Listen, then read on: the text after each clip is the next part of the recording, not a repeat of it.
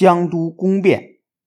隋炀帝杨广即位以后，营建东都洛阳，三次出征辽东，开凿大运河，穷舍极域，穷兵黩武，浪费了大量的民脂民膏，极大的破坏了社会生产，给人民带来了无穷无尽的灾难。老百姓家破人亡，流离失所，很多地方赤地千里，农田荒芜。甚至出现了人吃人的可怕局面，人民终于忍无可忍，纷纷起义。山东人王勃自称知事郎，在长白山首先起义，各地的老百姓纷纷响应。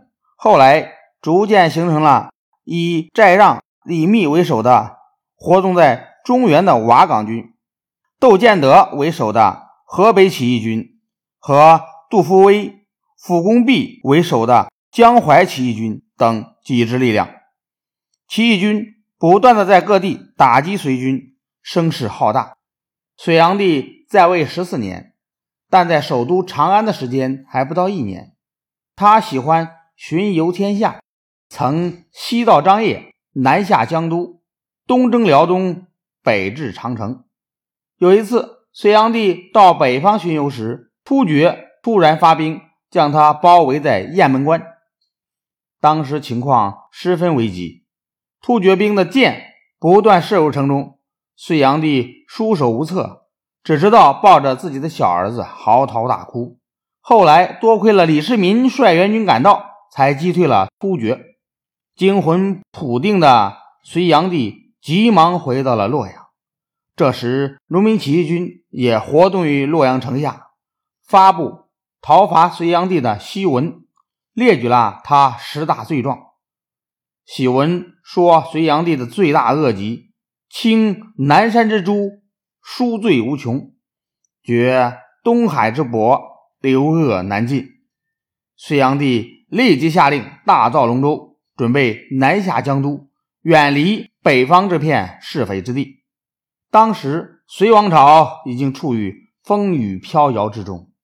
大臣们纷纷劝阻，反对去江都，但这些大臣都被隋炀帝杀死。剩下的大臣再也不敢表示反对。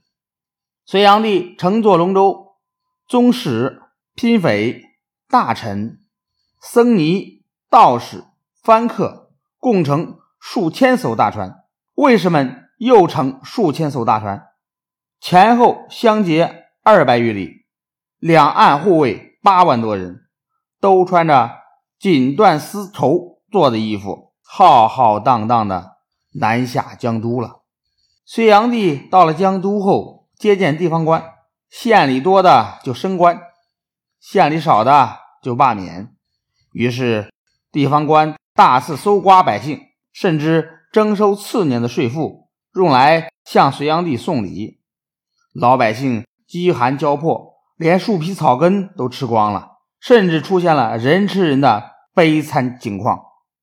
这时，隋朝的太原留守李渊见隋朝大势已去，起兵占领长安，把隋炀帝十三岁的孙子杨佑扶上帝位，遥尊隋炀帝为太上皇。与此同时，各地起义军也不断的发展壮大。在农民起义风暴下，隋朝土崩瓦解。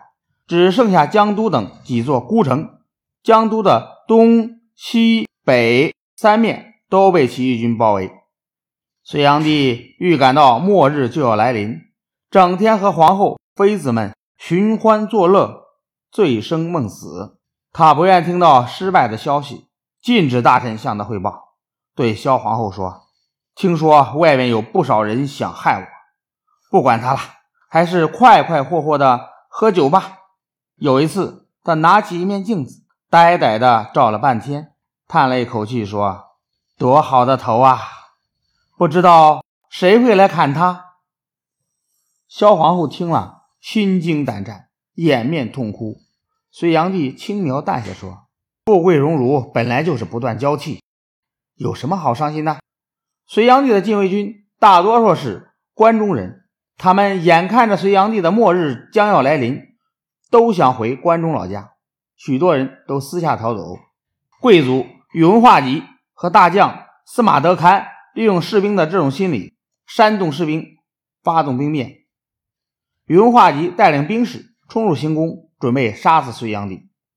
隋炀帝吓得瘫在大殿上，战战兢兢地对叛乱的士兵说：“我犯了什么罪？你们要杀我？”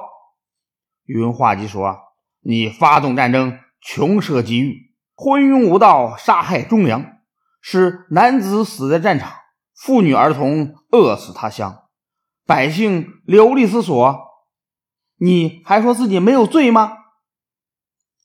隋炀帝说：“我确实对不起老百姓。”但是你们这些人跟着我享受荣华富贵，我没有对不起你们。今天这么做是谁带的头？宇文化及说：“全国的百姓都恨透你这个昏君，哪一个人都是带头的。”隋炀帝知道今天必死无疑了，但他害怕砍头碎尸，于是声嘶力竭的大叫：“我是天子，应该按天子的死法去死。”不能砍头碎尸！来人呐，拿毒酒来！叛乱的士兵不耐烦了，齐声拒绝。